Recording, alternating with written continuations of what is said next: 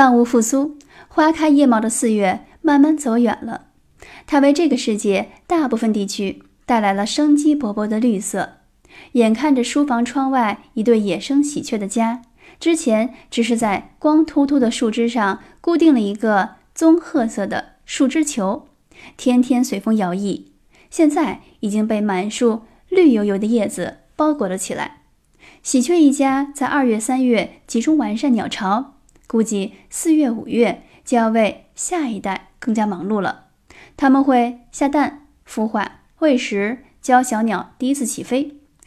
眼看着这对邻居，我又再次提醒自己，得向大自然里的动物学习，对待备孕也得再认真一点了。